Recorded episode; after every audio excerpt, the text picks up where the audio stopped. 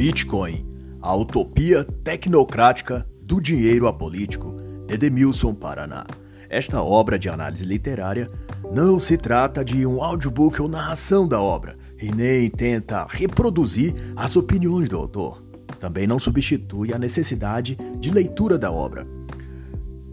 O autor é mestre e doutor em sociologia, professor nas áreas de ciências sociais, economia aplicada, finanças e sociologia tanto em cursos de graduação quanto de pós-graduação. Nesta obra, ele analisa e reflete acerca do mercado de moeda digital, as novas tecnologias do dinheiro virtual e toda a gama de assuntos que cerceiam e se depreendem dessa temática, como as afetações que esse novo mercado do Bitcoin e criptomoedas provocam em relação à política, economia e vida social no seu todo.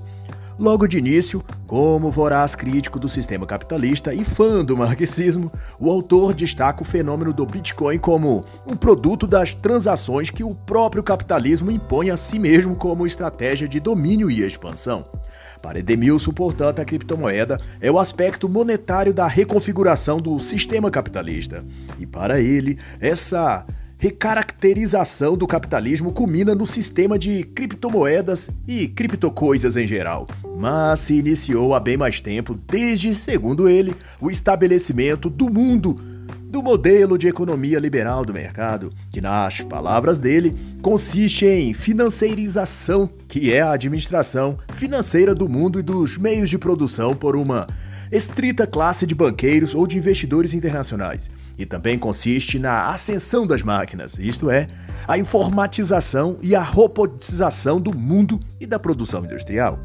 E se tem uma coisa que o autor parece coberto de razão, é em dizer que todo esse processo de automação e robotização está imerso num projeto ainda mais amplo e envolve profundas mudanças sociais, que afetam desde as finanças e dinheiro até as atividades mais básicas e íntimas de cada indivíduo. E isso porque, ainda citando o autor, o desenvolvimento tecnológico captura a esperança das pessoas num futuro melhor. E isso faz com que se permita que o avanço tecnológico promova mudanças na natureza do trabalho, na estrutura de produção e também nas formas de sociabilidade. É claro que, como bom marxista, Edemilson Paraná elabora aqui que Toda essa conformatação da economia mundial, do mercado financeiro e da estruturação da moeda digital e da própria digitalização da economia global tem a razão de ser de aumentar o lucro dos capitalistas e explorar o trabalho dos pobres. Em outros termos, o autor é fiel às balelas que o comunismo apregoa e tem como foco de suas elucubrações a máxima de uma elite econômica explorando as classes minoritárias que só se libertarão através de uma luta social que nada mais é do que a deposição de todos os atores políticos e econômicos em favor de um regime autoritário e centralizado de esquerda, ou seja, o Estado grande e todo o resto oprimido e controlado. E se você quer saber como isso tudo se desenvolve, então leia A Revolução dos Bichos, de George Orwell. E tal que assim, o autor concebe que o Bitcoin é um produto do neoliberalismo, resultado da hegemonia neoliberal, de suas amarras, limites e controles. E isso tudo sendo alicerçado pelo neocapitalismo, que é o novo estágio do capitalismo após os anos 1970 que se define como a expressão do desejo de uma classe de proprietários capitalistas e instituições, sobretudo financeiras, em função de afirmar seu domínio econômico e político sobre a sociedade como um todo. E gostemos ou não do viés comunista do autor, essa descrição remete exatamente ao que o saudoso professor Olavo chamou de metacapitalistas, que tem a ver por uma tal elite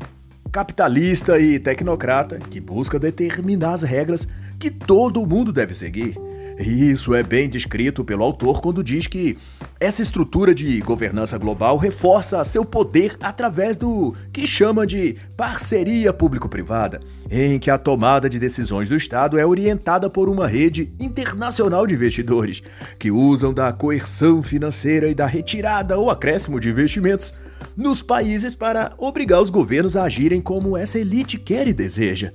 E para Edemilson, o neoliberalismo como chave política do capitalismo moderno é um tipo de suporte de um processo de mercantilização das relações sociais. E para quem não se lembra do significado do conceito de mercantilismo ou mercantilização,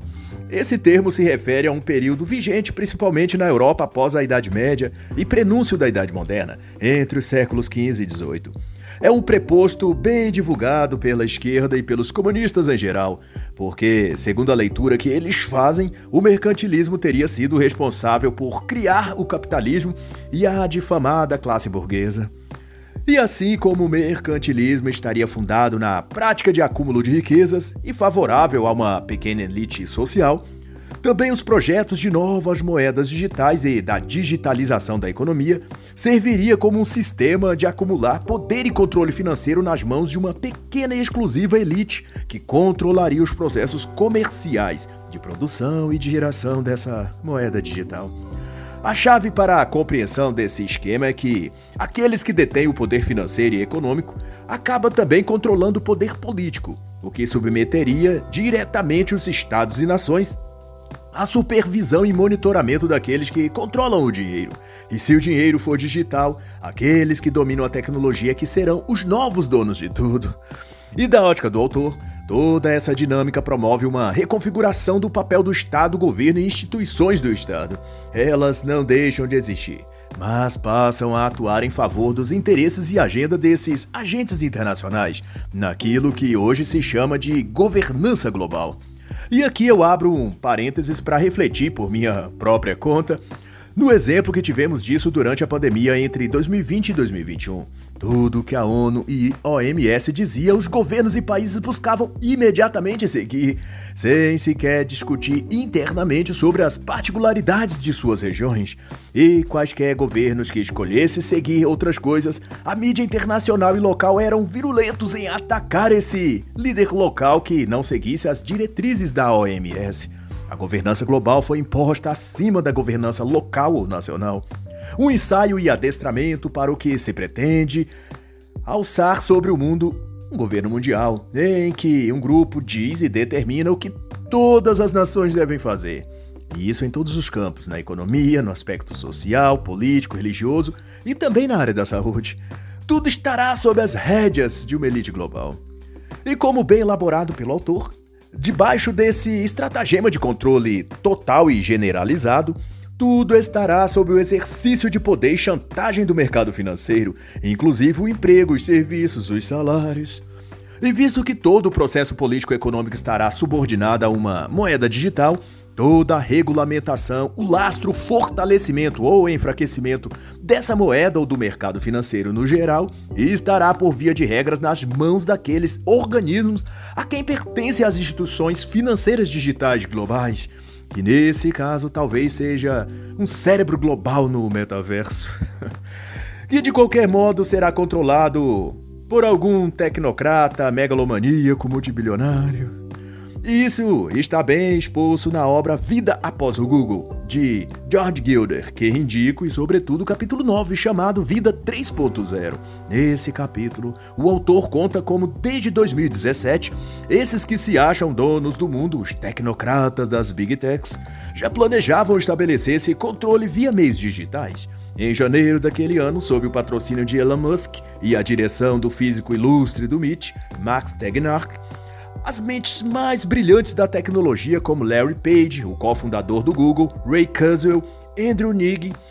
o cofundador do Skype, Joe Antelin, e outros ligados aos projetos de transhumanismo e singularidade participaram de um evento fechado em que discutiram a preparação do mundo para uma imersão na tecnologia avançada e inteligência artificial. Segundo o que mais tarde disseram, eles trataram nessa reunião de como desenvolver máquinas ultra inteligentes sem que essas máquinas se insurgissem contra a humanidade. E o fato aqui percebido é que, de muito, as grandes corporações ou investidores financeiros que há no mundo moderno, esses proprietários das grandes corporações tecnológicas planejam conduzir o mundo para um sistema de controle digital que engloba tudo a economia, a política, as relações sociais. E nessa conjuntura, a questão do dinheiro e transações financeiras, por óbvio, também estariam regidas por esse sistema de controle digital ou tecnológico. O que denota, portanto, que a internacionalização e digitalização dos processos econômicos estão todos atrelados a uma tomada política e ideológica de poder no mundo, declinando os respectivos países e governos a uma domesticação política e econômica, em que a própria soberania desses países seriam então derruídos em favor de um ambiente tecnocrata, onde os governos locais ou nacionais, melhor dizendo, são desidratados e, respectivamente, deslocados para as mãos de um oligopólio transnacional, que, a saber, são os próprios que comandam as megacorporações de tecnologia. E de certo se crê que a criptoeconomia e a ascensão do dinheiro digital tirará do Estado o controle e institucionalidade do dinheiro e das políticas monetárias que, no formato atual, favorecem aos bancos ou aos banqueiros.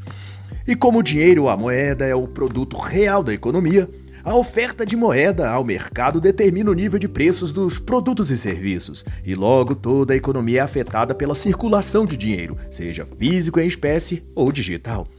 E acreditar que algo desse tamanho e dessa complexidade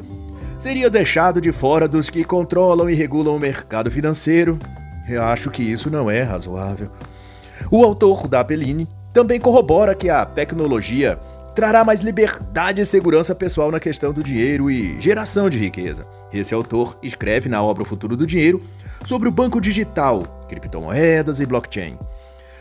e concorre para a tese de que a moeda digital proporcionará uma descentralização do controle monetário dos estados e grandes investidores para os indivíduos, ou seja, as criptomoedas dará mais autonomia e riqueza às pessoas comuns, tirando essa hegemonia dos grandes agentes financeiros do mercado de capital. De todo modo, fica a indicação da obra para que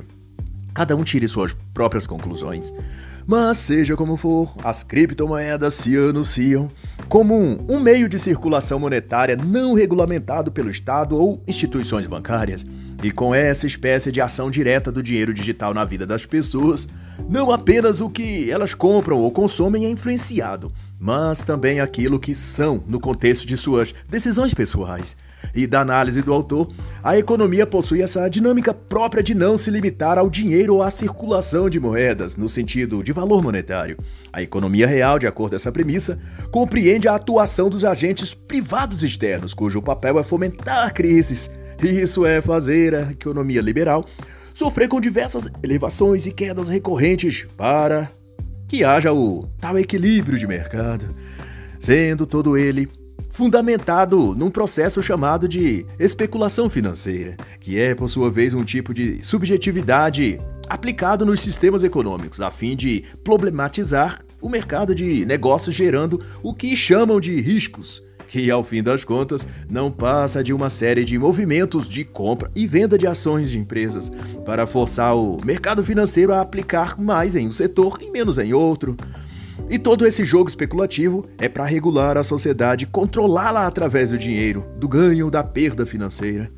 E toda essa rede de coisas só esconde algo que é princípio à economia neoliberal: o fato de que o neoliberalismo de mercado não visa abolir a ação do Estado na economia, mas o de expandir a atuação e presença do governo para além do campo econômico, no sentido de que a mesma métrica que regulamenta e dirige o mercado financeiro passa então a ser aplicado em áreas que não são próprias do capital financeiro Aspectos da vida privada passam também a ser submetidas ao escrutínio do mercado financeiro. E quer goste ou não da visão enviesada e marxista do autor, faz todo sentido o que ele diz nesse aspecto se levarmos em consideração que a digitalização do dinheiro, muito longe de dar mais liberdade e autonomia ao sujeito, faz, na verdade, as pessoas se tornarem reféns do mundo virtual, pois que, uma vez que transformem toda a economia e a moeda numa versão digital, os negócios e transações financeiras passam também a ser operadas no ambiente virtual. E aqueles que controlam esse mundo virtualizado, como o Facebook, que passou a se chamar Meta, e já domina tudo o que acontece e é gerado no mundo virtual chamado metaverso, significa, por conseguinte, que o seu dinheiro digital e seus investimentos financeiros só poderão ocorrer dentro desse universo holográfico, o metaverso. Aquilo que você tem em termos de capital ou de economias só terão efetividade no mundo criado por Zuckerberg. E isso inclui os possíveis criptoativos ou as criptomoedas que você possui. E como os governos se circunscrevem por aquilo que as agências internacionais que seguem as ordens dos globalistas determinam, então dizer que os cidadãos estarão regulados em suas questões privadas aos escrutínios do Estado equivale a dizer que a elite financeira e metacapitalista é que no fundo dominarão os países e as pessoas, por conseguinte, e porquanto se toda a política econômica mundial perspassa agora pela existência das moedas digitais, há de se prever que essa mesma elite financeira que já controla toda a tecnologia também executa em seu domínio nesse aspecto ou campo da digitalização do dinheiro.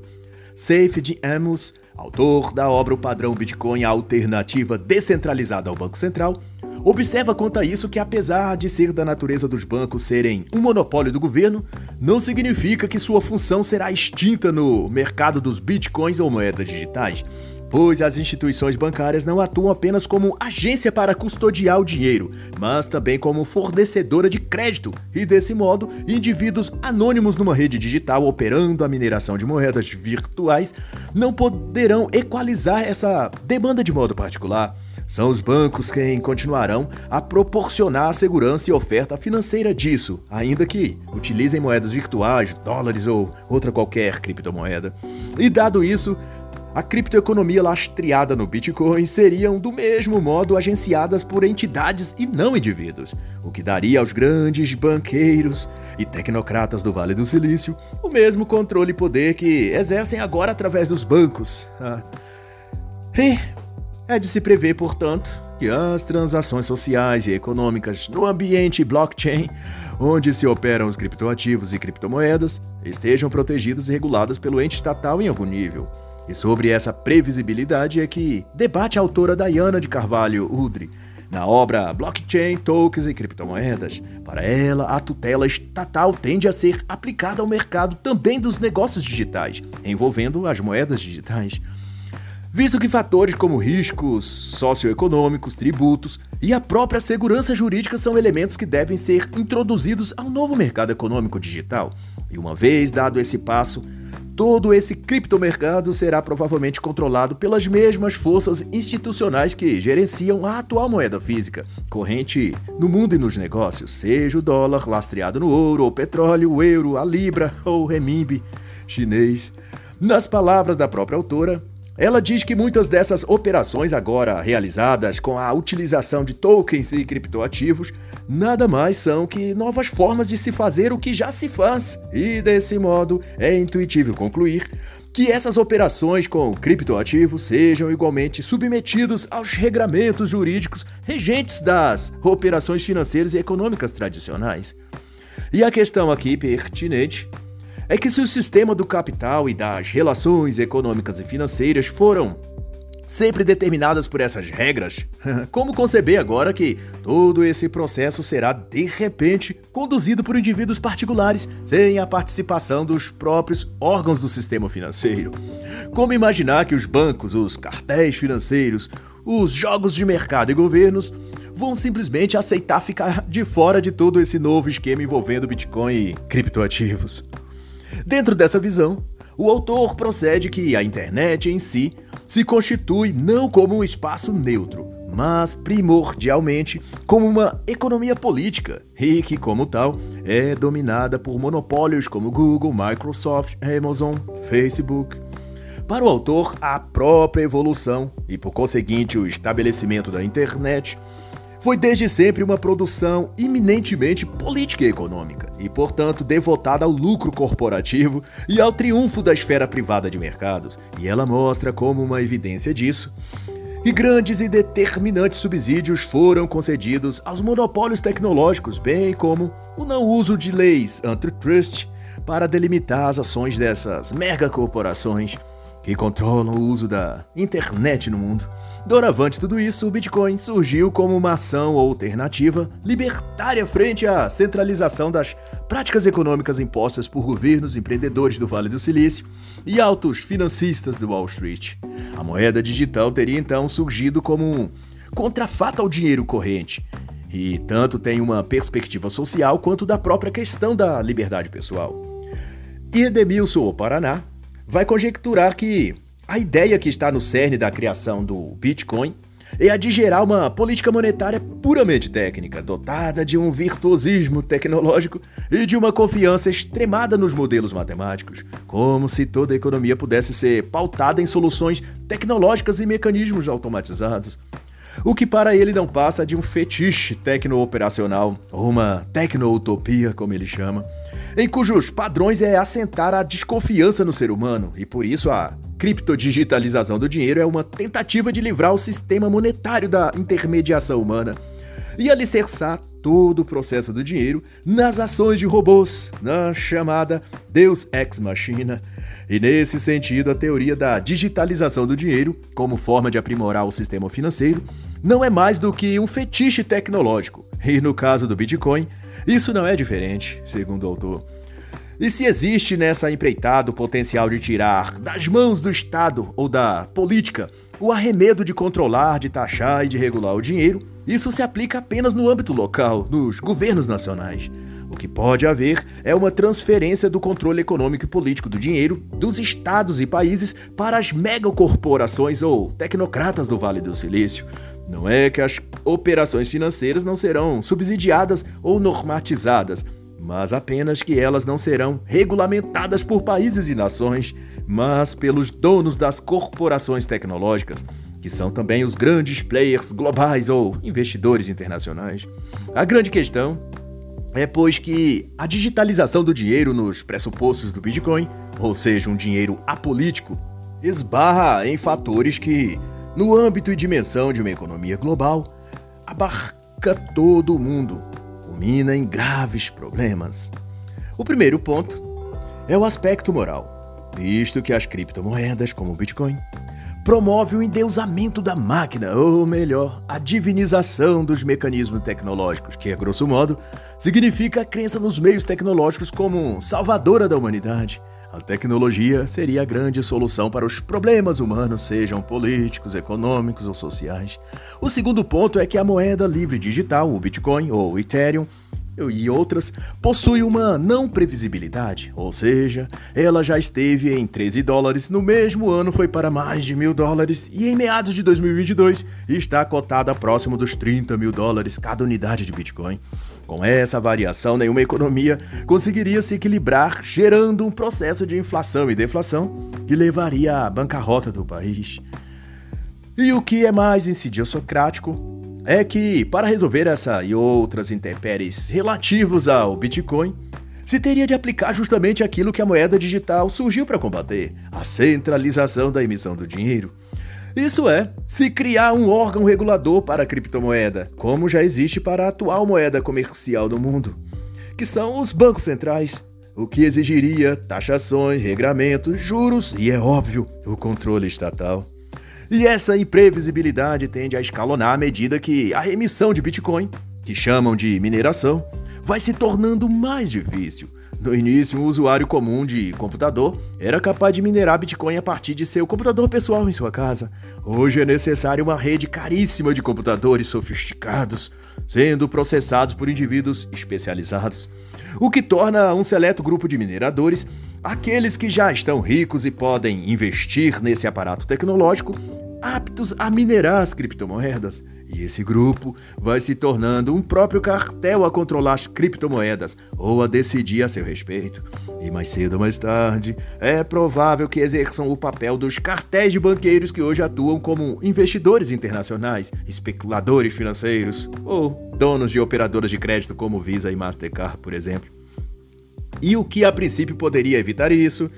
seria justamente a calibração da emissão das moedas digitais através de um órgão ou instituição central, como o Banco Central, o que a princípio vai contra a dinâmica e razão de ser do próprio Bitcoin. E o terceiro ponto é que o Bitcoin não poderá cumprir sua premissa de ser um dinheiro livre de ideologias e premissas políticas, visto que sua própria eficiência no mercado global da economia depende de um sistema liberal e capitalista para subsistir. Logo, agentes políticos dentro do Estado e governos poderiam regular, fiscalizar e distribuir a oferta e procura desses criptoativos no mercado. E por outro lado, a obra de Edemilson é bem abrangente quanto ao tema das criptomoedas. Todavia, ela perspassa temas e abordagens muito técnicas que tornariam um tanto maçante se eu apresentasse elas aqui. Motivo porque eu recomendo ao leitor que adquira este livro e leia. E chegue a suas próprias conclusões.